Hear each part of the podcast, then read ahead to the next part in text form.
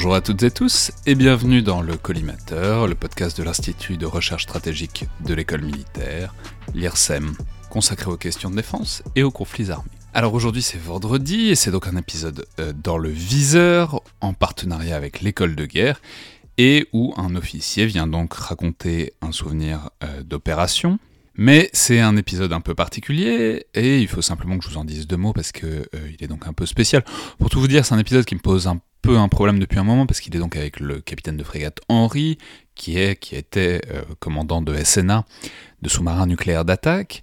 Et comme toujours avec les sous-mariniers, euh, leur activité est extrêmement secrète et ils peuvent pas en parler comme ça. Ce qui fait que euh, vous allez voir, en fait, il raconte pas une histoire précise. Enfin, il raconte son histoire de manière volontairement floue, sans la situer. Donc ça fait un petit moment que j'ai cet enregistrement en stock, cette histoire. Il y en a une autre aussi d'ailleurs que je diffuserai peut-être. Mais euh, je voulais la refaire avec lui parce que vous allez voir, ça colle pas exactement au concept euh, du format dans le viseur. Savoir vraiment un souvenir précis, euh, notamment d'opération. Alors évidemment, vu euh, le contexte actuel, je peux pas du tout la réenregistrer, et puis euh, il m'a semblé que cet épisode particulier prend une résonance euh, un peu spéciale dans, dans, ce contexte de confinement, puisqu'il y raconte le quotidien de la vie dans un espace très restreint, particulièrement lorsque les sous-mariniers doivent cohabiter, comme ça leur arrive en fait régulièrement, avec des nageurs de combat, euh, ce qui limite encore leur espace. Donc je me suis souvenu de ça et, qu'en fait il parle de ce que c'est euh, le quotidien, l'ambiance, les repas, la gestion de l'espace, quand il n'y a juste pas assez de place. Et vous allez voir, on se met à parler assez librement à la fin de leur quotidien. Et euh, je me suis dit que même si c'était pas exactement le concept des, des dans le viseur, ça pouvait être intéressant et instructif à entendre dans le contexte actuel. Notamment, ça fait écho aussi à un très bon article de Nathalie Guibert dans Le Monde euh, de la semaine dernière, où elle interrogeait notamment des sous-mariniers sur ces situations de confinement et sur la manière dont ils les vivaient, euh, article qui était extrêmement intéressant. Donc bonne écoute à tous euh, de cet épisode qui concerne donc la vie en isolation, ce, qui est un peu notre quotidien à tous en ce moment, mais en isolation sous l'eau. Et puis moi je vous retrouve demain donc pour un pour un nouvel épisode dans le bunker.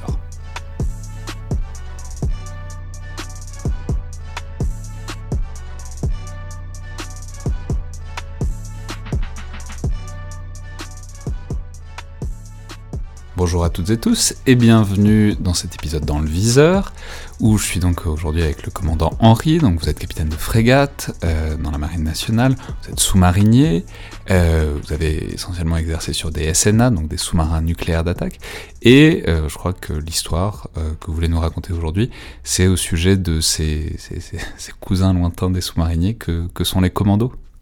Exactement. Ce sont l'une de nos missions, c'est la capacité que l'on a à mettre en œuvre des commandos y compris des nageurs de combat. Voilà. C'est-à-dire quoi mettre en œuvre?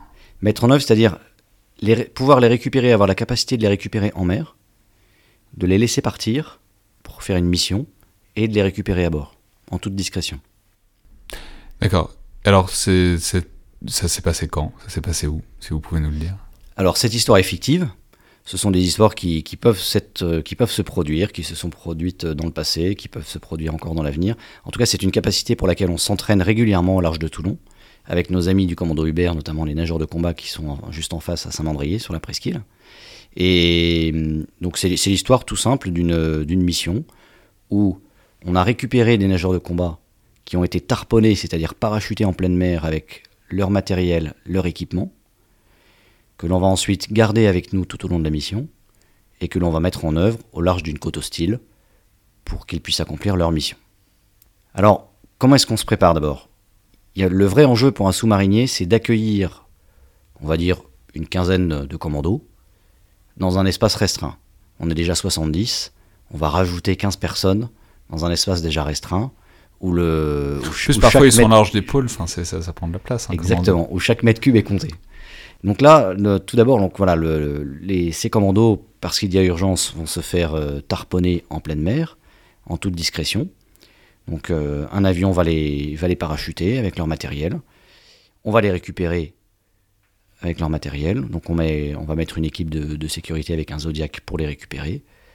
Ils vont les, on récupère leur matériel, on fait rentrer tout le matériel qui a été soigneusement empaquetés pour qu'ils puissent rentrer par les panneaux du sous-marin. Il ne s'agirait pas d'avoir un matériel trop, important qui ne puisse pas rentrer par le panneau. Donc tout est, tout est calculé. Ça a fait l'objet, bien, entendu, d'un entraînement euh, très rigoureux, ce qu'on appelle un rehearsal, une répétition devant Toulon euh, avant la mission. Et, euh, et, on, va, on va donc récupérer tous ces commandos, tout leur matériel, refermer les panneaux et replonger.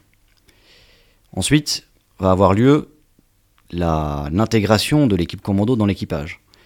Là, l'équipage, ça va entre guillemets lui piquer les yeux parce que il va falloir qu'il repasse en bannette chaude, c'est-à-dire que chacun n'aura pas son lit. Donc, une partie de l'équipage va, va, être en bannette chaude. Donc, la, bannette, on rappelle que ce sont les lits. La bannette, exactement, ce sont les lits. Donc, la personne qui est de car va laisser son lit à celle qui quitte le car. C'est pour ça qu'on dit bannette chaude, parce qu'elle est tout le temps chaude, il y a toujours quelqu'un dedans. Euh, la personne qui quitte le car va aller dormir dans le lit de celui qui prend sa place, tout simplement. Euh, ça se fait pas en temps courant, mais lorsqu'il y a des missions exceptionnelles de ce type, eh bien ça peut se faire. Pourquoi? Parce que du coup, on va laisser une partie du sous-marin, notamment les postes où il y a une petite table pour briefer, quelques lits. On va, on va transformer le carré des officiers avec euh, une mezzanine. Donc c'est le système D à la française, donc une mezzanine en bois avec des matelas. En dessous, on mettra, on peut mettre des pots de Zodiac, on peut mettre des moteurs. Au-dessus, on peut faire dormir 5 commandos. On va stocker l'armement euh, dans les tubes lance-torpilles, euh, sur les rances, etc., un peu partout. Et, les commandos vont pouvoir, de cette façon, être complètement intégrés. Et vous pouvez les garder combien de temps euh, Au bout de combien de temps vous en avez marre On n'en a jamais marre parce que, comme vous le disiez tout à l'heure, ce sont des cousins, qu'on a l'habitude de travailler avec eux. et il y a un vrai respect mutuel. Ah, mais lorsque on est en sous-marin, on est dans notre, dans notre coquille, lorsqu'on met en œuvre des nageurs de combat dans les, par les tubes lance-torpilles, qu'on les voit partir en, pleine nuit, on ne sait pas trop où, forcément, euh, on a un grand respect. Et eux, de la même façon, quand ils nous voient vivre comme ça, et qu'ils savent qu'on peut vivre plusieurs semaines, plusieurs mois dans, un espace aussi restreint, ils ont respect, ils ont respect parce qu'en en fait, on est, on est chacun dans notre domaine de compétences, on est très professionnel, et, le professionnalisme, c'est ce qui crée le respect finalement entre les, entre les différents corps.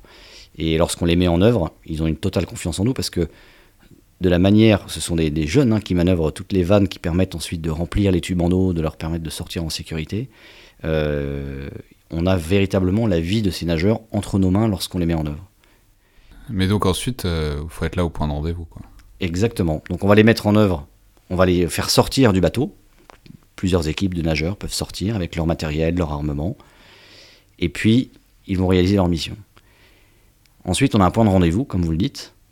Il va falloir se retrouver, parce que se trouver en pleine nuit entre un sous-marin et des nageurs de combat qui sont en fin de mission, c'est-à-dire en fin d'autonomie sur leur appareil respiratoire, qui sont fatigués après avoir palmé plusieurs heures dans, l'océan, euh, qui ont pu être soumis au stress, au stress de leur mission, c'est compliqué. Vous faites comment pour vous retrouver d'ailleurs? Vous avez quoi? C'est par GPS on a, des, on a des codes. On a différents codes, on a différents moyens de se retrouver. Évidemment, bah, le, principal moyen, voilà, c'est le, le, GPS, hein, qui est un, outil de positionnement universel. Mais il s'agit aussi. Ouais, c'est plus, facile, c'est plus facile pour vous que pour eux, quoi. Ce que je veux dire, c'est que eux, ils sont, ils sont à la palme dans les courants, dans les, dans les vagues, etc. Ils peuvent dériver, ils peuvent. Enfin, il y a, y a, mille choses qui. Vous, c'est plus facile pour nous. Pour En revanche, le gros enjeu pour nous, c'est la sécurité. C'est-à-dire qu'il ne s'agit pas de les broyer dans notre hélice.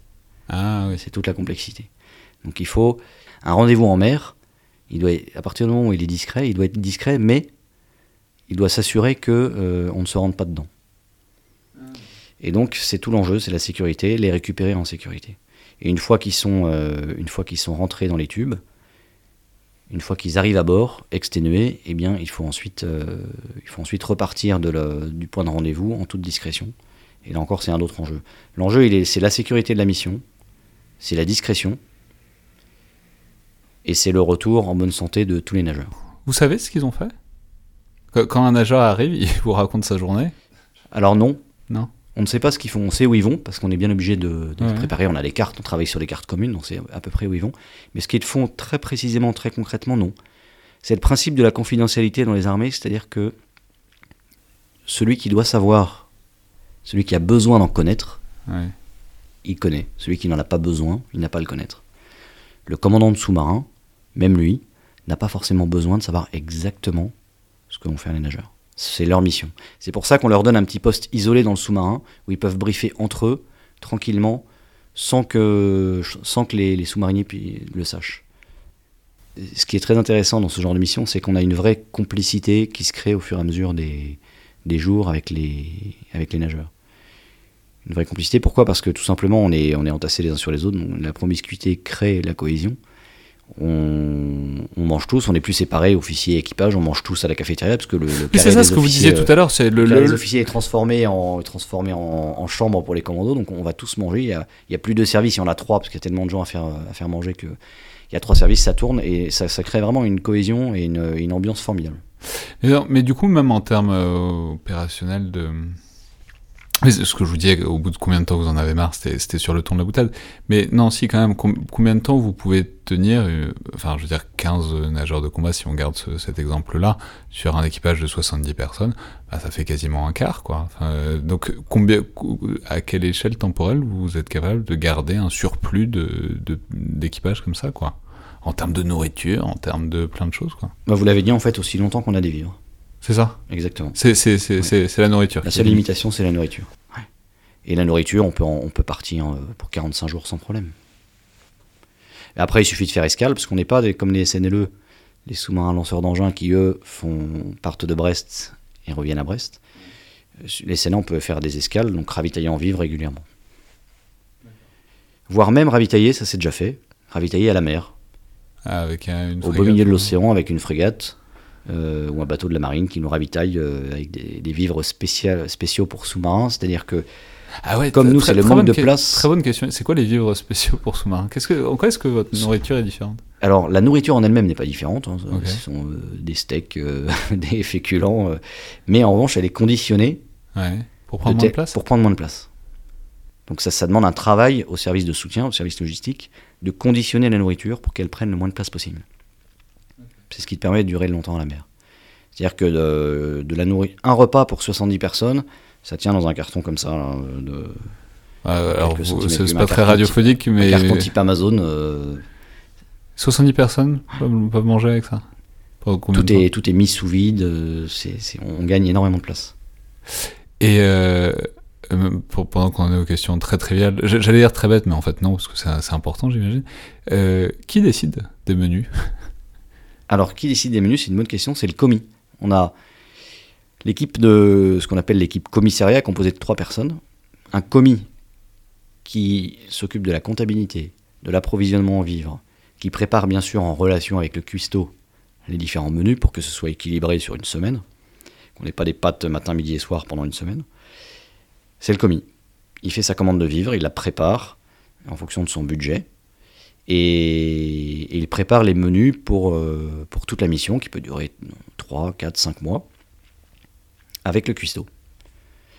Donc il y a des menus types. Dans les, menus de dans les vivres de sous-marin, en fait, on a des menus types. Mais il va améliorer ces menus types en fonction de son budget. Donc il va, décider euh, de temps en temps de faire euh, des faritas qui ne sont pas forcément prévus dans le menu. Il peut s'accommoder des, menus qui sont imposés par, par la marine. Euh, il, il peut améliorer ses menus en fonction de, en fonction de son budget. Et c'est très bête, mais est-ce qu'il y a des options euh, Alors, je, je pense sans porc, euh, cachère, halal, euh, végétarien. Est-ce qu'il y a une option végétarien? Il n'y a pas d'option végétarien, mais après, les gens sont libres de manger, Ouais, bien sûr, de mais- manger ce qu'ils veulent et, de, de- de re- de- de mettre du- de côté de leur assiette ce qui ce qui leur convient pas. Après, comme on est comme une petite famille, euh, les gens qui ont des contraintes alimentaires particulières, ils vont voir le cuisinier et il leur fait une assiette spéciale. Il n'y a aucun problème. Il n'y a jamais eu aucun problème. Ok, c'est intéressant. Non, mais c'est intéressant parce que Ouais. c'est... non, c'est arrivé, non, parce que, effectivement, on a des musulmans qui mangent pas de porc. Et donc, euh, à partir du moment où ils vont voir le cuistot, ils disent Moi, euh, ne, mets, ne mets pas de lardon, etc. Euh, le gars, aucun problème. Ça se passe en, en bonne intelligence. Mais en revanche, on ne va pas imposer à tout le monde un menu sous prétexte que tel ou tel euh, mange pas telle ou telle chose. Ok, alors puisqu'on est... euh, Pour les Français, on a envie de bien manger, donc on mange de tout. Non, mais et, des- et puisqu'on en est à... Il y a de l'alcool ou pas? Oui, il y a de l'alcool, oui, tout à fait. Et ça reste exceptionnel ou... Parce qu'il y, a- il y a eu une époque où ben, ça, ça faisait partie des, de ce qu'on mangeait, enfin de ce qu'on buvait pardon à chaque repas régulièrement. Est-ce que ça reste pour les occasions exceptionnelles ou est-ce qu'il y, y, a eu un, peu d'alcool à chaque repas ou par semaine ou je ne sais rien? Alors en termes de stockage, déjà on, ne peut pas embarquer énormément d'alcool. Donc on est limité naturellement de par la, taille du sous-marin. Et après, on peut avoir un petit peu de vin à table de temps en temps. Voilà, le dimanche euh, ou quelques midis, lors des, le jeudi notamment, lorsqu'on a des repas améliorés, on peut avoir un petit peu de vin à table. Après, la seule chose qu'on demande euh, à l'équipage de respecter, ce sont les normes euh, de sécurité imposées par, par les normes internationales, qui, qui, imposent aux gens de quart, qui sont de conduite du sous-marin, de ne pas boire, de ne pas avoir bu pendant les, les, 12 heures avant la prise du quart. Donc ça se fait en bonne intelligence et il n'y a, a, vraiment aucun problème. Bah, merci beaucoup, Henri. Je vous en prie.